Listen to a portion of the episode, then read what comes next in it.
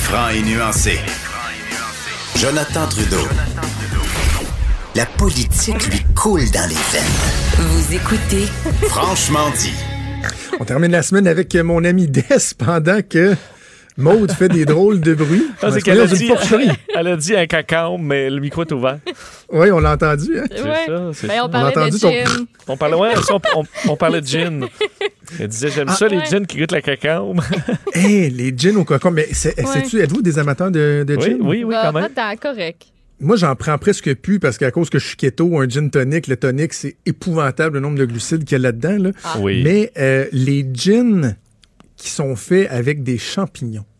Oui. Le radoun? Ah, c'est ah, c'est tellement bon. Oui, il est Moi, vraiment pourtant, bon. je ne pas ces champignons, mais le radoun, puis j'en ai goûté à d'autres, là, Ben, c'est tellement bon. c'est me semble que ça goûte pas le champignon du tout, mais ça fait Non, comme non, non. Un gin vraiment même, neutre euh, qui, qui est très bon là, pour faire des drinks. Vite, vite de même, ça m'attire comme moins que Ah cacao faut et doux parfum ça. de lavande, mettons. Non, non, faut essayer ça. Hey, on est-tu loin, pareil, du euh, des Kuiper, hein? Oui, ah oui, quand même, on a fait du... Tanqueray. Ça existe? Ben, ouais, ben, du Tanqueray, ça dépend, là, au bar. Euh, ouais, faut t'en avoir pris une coupe de verre avant pas le euh, pour tomber dans Non, le mais c'est ça, mais tu sais, c'est que le standard là, qui coûte moins cher quand t'es Ok. sur un budget. Et là, je vais faire un lien savoureux en te disant que euh, quand tu es milliardaire, c'est sûr que tu prends pas du Tanqueray, euh, du Deck Hyper, Oh. mais ça veut pas dire que euh, c'est c'est facile pour les euh, milliardaires. Non, en fait, pas les millionnaires, les milliardaires même Oui, de ce monde qui ont une année difficile. Oui, et c'est euh, c'est sorti aujourd'hui, les, comme quoi les milliardaires, et c'est très rare que ça arrive, euh, qu'en un an, d'un- d'une année à l'autre, il y a moins de milliardaires. Et c'est ce qui est arrivé euh, euh, entre 2017 et 2018, selon euh, des, des chiffres publiés au- aujourd'hui par la banque suisse UBS, comme quoi on, le monde a perdu 57 milliardaires en un an. Et non seulement perdu 57 milliardaires, on comprend que c'est pas des gens qui sont morts, c'est des milliardaires qui sont devenus million- multimillionnaires, là, donc ils sont passés de milliardaires à multimillionnaires dans bien des cas où ils ont fait faillite complètement, ça dépend des cas. Mais euh, ils ont perdu collectivement ces milliardaires, euh, les milliardaires du monde cette année, 388 milliards de dollars euh, américains. C'est la première fois qu'en moyenne, les milliardaires perdent de l'argent depuis la crise financière de 2008. Euh, alors, c'est vraiment assez rare. On parle même d'une correction là, dans le milieu des milliardaires qui euh, euh, foisonnait depuis plusieurs années. D'ailleurs, si je vous demande combien il y en a de milliardaires dans le monde euh, en 2018, Hey! c'est une bonne De- question. de- hein? de- il y a- attends, là, ça, va, ça dépasse pas le 1000. Ça dépasse le Ça 1000. dépasse le ouais. 1000. Moi, je dirais dix- des milliardaires, je dirais qu'il y en a 5000. OK. Ben, tu dis 5000. Moi, je dirais genre euh, 1750. Wow. Ben, T'es plus près, c'est 2100. Hein? 2100, on était à deux, en fait Ouais. 2101, on était à 2158 euh, l'année d'avant pour une- un total de fortune de 8500 milliards euh, maintenant. Et un des gros problèmes, ce qui a fait baisser la moyenne, c'est surtout la Chine et l'Inde où il y a eu euh, quand même un, un certain ralentissement de la croissance, surtout en Chine, euh, où on a atteint un niveau de croissance le plus lent là, des- de- depuis euh, plusieurs même décennies. Et eux ont perdu, en fait, la fortune a baissé d'à peu près 13 perdu 39 milliardaires euh, en, en Chine. Alors, c'est eux qui ont, euh, qui ont goûté un peu plus. Ceux qui n'ont pas goûté, et euh, c'est les, les États-Unis qui ont été sauvés par euh, les nouveaux milliardaires dans le domaine de la techno. là. Ça, c'est encore ça qui foisonne. Donc, les millionnaires de la technologie, les milliardaires de la technologie euh, ont fait passer de 70 à 89 le nombre de milliardaires. Alors, aux États-Unis, ça va bien, mais au, euh, en Asie, c'est une, on parle même d'une correction. OK, bien, je- attends, euh, ayons une pensée pour euh, ces gens-là que je, je traduirai ainsi.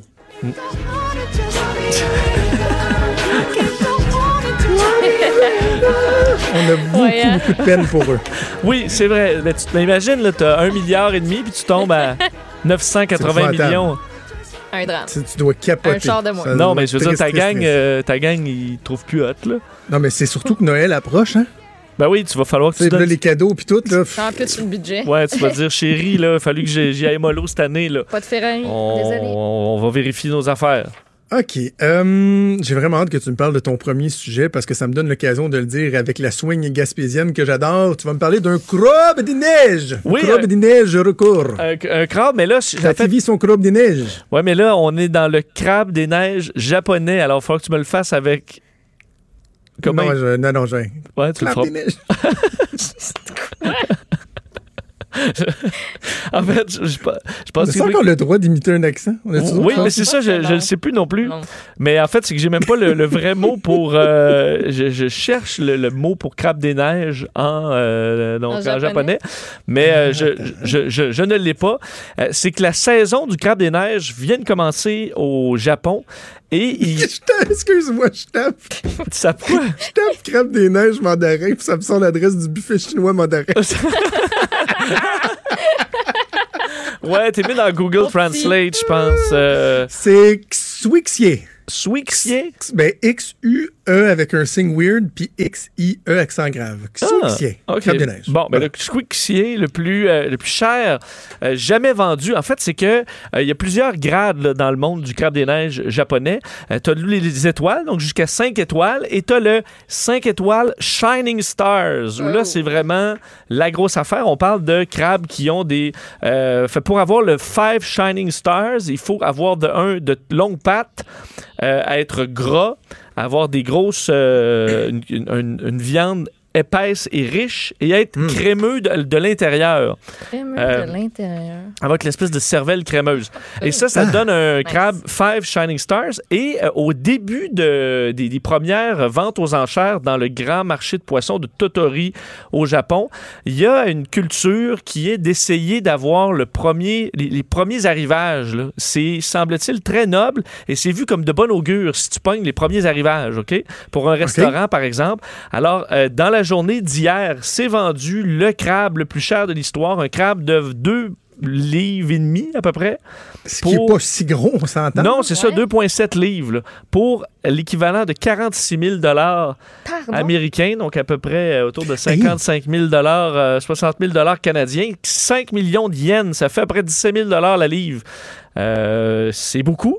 C'est un record. L'an Oui. dernier, c'était 18 000. Alors, on passait de 18 000 à euh, 46 000. Euh, Comme une frénésie. C'est le propriétaire d'un restaurant, entre autres, dans la région de Ginza, à Tokyo, qui euh, va servir ça à ses clients. Quelques clients, disons, qui disent chanceux, qui euh, vont pouvoir euh, manger ce, ce- ce crabe, qui amènera donc la bonne et chance. riche, là. Ça, c'est pas des milliardaires. milliardaires, c'est qui... C'est- Tu sais, hein? Ça, c'est. Oui, ben en fait, c'est que euh, d'ailleurs, les gens étaient surpris du prix et dans la, la foule, ça criait Banzai. Là, ça, ça veut dire longue vie. Puis là, tout le monde applaudissait. Alors, c'est un signe de bonne chance et que tout va bien aller. C'est- on fait ça aussi avec les, les thons. Là. À chaque fois qu'arrivent les immenses thons en début Oui. de saison, il y en a qui se vendent Ben oui. à des millions de dollars. C'est en raison de cette folie-là qui t'amène un grand prestige et de la bonne chance d'année. Ça coûte quand même moins cher un crabe qu'un thon. Alors, dans le fond, Oui. c'est peut-être la bonne chose à faire. Sauf que tu sais, le thon, il est, il est gros en Simonac. C'est ton vraiment impressionnant. demi. Ben, le Ouais. thon, tu peux, ouais, tu peux faire rouler ton restaurant un bout avec ça, avec un crabe de 2,7 livres. Les émissions Ben- de, de pêche là, qu'on voit, là, de la pêche Ah au oui, thon, justement, puis de la pêche au crabe, là, moi, je capote là-dessus. Je trouve ça tellement. C'est intense, Oui, c'est bon. dangereux aussi. là. Je pense que pêcheur de crabe, c'est classé parmi les, les métiers les plus dangereux. Là, parce que tu sais, tu t'en vas en haute mer, puis il y a beaucoup de risques de. Mais ça, c'était le, le- le crabe, puis- le king crab d'Alaska, entre autres, parce que Mm. si la mer est de- plus euh, déjantée que euh, la crabe des neiges ici. Mais je sais pas, au Japon, euh, t'es quand même dans la dans le Pacifique. là, ça doit brasser des bouts. Juste vous dire que moi, je suis vraiment professionnel jusqu'au bout des ongles. Alors, euh, voici. 雪蟹，Chien, chien. Ah, 雪蟹， Banzai!雪蟹， Ça, c'est Banzai. Non, ça, c'est euh, crabe des neiges. OK. Regarde, regarde, regarde, regarde, regarde, regarde, regarde. Crabe des neiges. 雪蟹， OK. Je m'en vais là euh, Merci, dans madame. trois semaines, donc je vais Chier. pouvoir app- savoir Chier, comment le, chier. OK. comment le demander. Bon, maintenant, euh, on part euh, de, de- On part de, de- de- On était où, non? Ben, on peut, je peux te parler des Marines. Non, non, non, mais je veux dire, on était dans quel coin du monde? On est au Japon? C'est ça, on était au Japon, là, et là, on s'en va en Inde, voilà. On est des, des globes trotteurs. Il y a l'Inde qui avait une mission lunaire et ils se seraient fait euh, hacker leur mission lunaire. Oui, mais vous vous souvenez peut-être, au mois de septembre, on avait surveillé, moi je surveille un peu la, la, les nouvelles spatiales, et pourquoi tu ris? Tu ris quoi, là? Maud, elle s'assume pas, puis elle m'écrit des jokes au lieu de les dire en nom. Je n'assume pas, je n'assume pas. Qu'est-ce que qu'est-ce que t'entends, Maud? Je suis assis. Qu'est-ce que t'entends, Maud? Je suis. Je suis assis. Je vais aux toilette? Je vais. On dirait que tu chier. Ah, ah. C'est tout. C'est vraiment pas intelligent là. C'est pour ça que je l'ai pas dit. Ça apporte rien. Comme une hallucination auditive. Je. Ouais. Ben, OK. On a perdu Maude. Ouais. On va continuer avec l'Inde. Vas-y. Oui, l'Inde, ben c'est ça, sur la Lune. Euh, L'Inde devait déposer un petit euh, vaisseau sur, sur la, la- la- une sonde sur la Lune ça- avec un petit robot qui allait sortir. Ça devait être, euh, écoute, je pense, la quatrième nation euh, de l'histoire à poser que- quoi que ce soit sur la Lune. Et euh, ça avait mal tourné. Malheureusement, ça a été un échec. Quand même, il y a eu un orbiteur qui a tourné autour de la Lune pendant euh, un certain temps. Donc, ça a été un certain succès, mais la partie atteinte de la Lune, c'est, ça a été un flop. Et euh, ce qu'on apprend aujourd'hui, c'est qu'il y aurait probablement eu, selon des experts en cybersécurité euh, qui ont eu vent de l'incident, on s'inquiète à savoir est-ce qu'il n'y aurait pas eu une, une attaque de pirates nord-coréens dans le but de saboter la mission des, euh, des Indiens. C'est la mission Chandrayaan 2. euh, parce que les autorités ont confirmé des attaques sur plusieurs infrastructures gouvernementales dans les, derniers, euh, dans les dernières semaines et les derniers mois, entre autres dans une centrale nucléaire. Donc là, tu commences à, ça commence à devenir inquiétant. Euh, une, la centrale nucléaire de Kudan Kulam qui euh, a été attaquée par une, euh, donc, des, des- des- on- une attaque d'hameçonnage. C'est rien de super évolué, par contre. Ça prend des employés qui vont ouvrir des courriels euh, avec des virus et on va essayer d'avoir de l'information comme ça. C'est pas nécessairement de vouloir saboter la centrale nucléaire, mais de vouloir, par exemple, voler des plans, voler de l'information, vendre ça ensuite à des pays étrangers ou à des organisations étrangères. Et ça, c'est assez inquiétant. Et cette organi- l'organisation nucléaire en Inde avait euh, nié cette information-là pendant plusieurs semaines avant de finalement dire que oui, c'était arrivé. Et là, c'est ce qui arrive avec l'agence spatiale indienne, c'est-à-dire qu'on dit oui, il y a peut-être eu quelque chose relié à la mission euh, lunaire, mais ça n'a pas eu d'incidence, il n'y a rien qui s'est passé. Mais on a tendance à revenir sur ces paroles-là quelques semaines après. Alors, est-ce qu'il y a eu une tentative, du moins, d'aller saboter une mission spatiale chez les Nord-Coréens? Ce serait euh, quand même très, très grave là, au, niveau, euh, au niveau géopolitique, quasiment une déclaration de guerre, mais on n'en est pas là. C'est probablement juste des, de l'hameçonnage dans le but d'obtenir des accès à des ordinateurs d'employés un peu à l'écart, parce qu'on dit le système informatique vraiment de ce qui est dans l'espace est isolé d'Internet. Alors, tu ne devrais pas y avoir accès. Mais il y a peut-être quand même quelque chose là qui va être euh, enquêté par les, euh, experts euh, indiens. Eh bien, OK. On va terminer en parlant des, Marines. Un nouveau droit pour les hommes dans les Marines euh, aux États-Unis. Je, je suis vraiment curieux. Oui, parce que quoi- tu c'est vas quoi me dire peut-être que c'est rare que les, euh, les femmes ont plus de droits que les hommes. Mais Ouais, c'était le cas surtout dans les les, Marines. hein. dans les Marines, euh, qui, depuis 200 ans euh, d'histoire, n'avaient pas le droit de tenir un parapluie. Ben voyons. C'est interdit pour un Marines d'avoir un parapluie, euh, sauf pour les Marines femmes qui, elles, avaient le droit de porter le parapluie. Et là, il y a un changement euh, de, de réglementation pour les Marines qui auront donc le droit d'avoir un parapluie s'il est noir et s'il est tenu dans la main gauche pour pouvoir faire un salut militaire euh, propre et sans problème. Euh, et pourquoi on en parle, c'est qu'entre autres, il y avait une petite controverse en 2013 euh, où Barack Obama, alors qu'il était en conférence de presse avec le, le premier ministre Erdogan de, de la, de la Turquie, dont on parle beaucoup ces jours-ci, avait demandé, il s'était mis à pleuvoir pendant le point de presse à l'extérieur et il avait demandé aux Marines d'amener des parapluies pour les couvrir les, les deux. Et euh, les Marines avaient donc dû prendre le parapluie contre leur réglementation. Oh! Euh, on n'avait donc pas vu ça euh, dans- depuis des années. Marines porte. Ben non, là, les Marines, la, la Marines Corp avait dit, ben quand c'est le Commander in Chief qui te demande de tenir le parapluie, ça, ça passe au-dessus de la, de la réglementation, disons, de l'uniforme. Euh, alors, je sais pas si, si François Legault demande à Catherine Dorion, tu porte un hoodie, je sais pas si elle a le droit, là. Wow! Hein? Des Mais- Marines à Catherine Dorion. Non, mais je me disais, est-ce que, est-ce que le protocole tient lorsque le chef d'État t'impose une tenue illégale?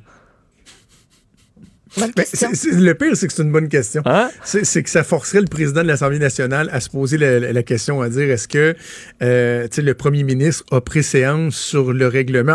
En, même temps, mon réflexe, ce, ce serait de te dire non, parce que en Chambre, le, le big boss, c'est le président de l'Assemblée nationale. C'est lui le boss.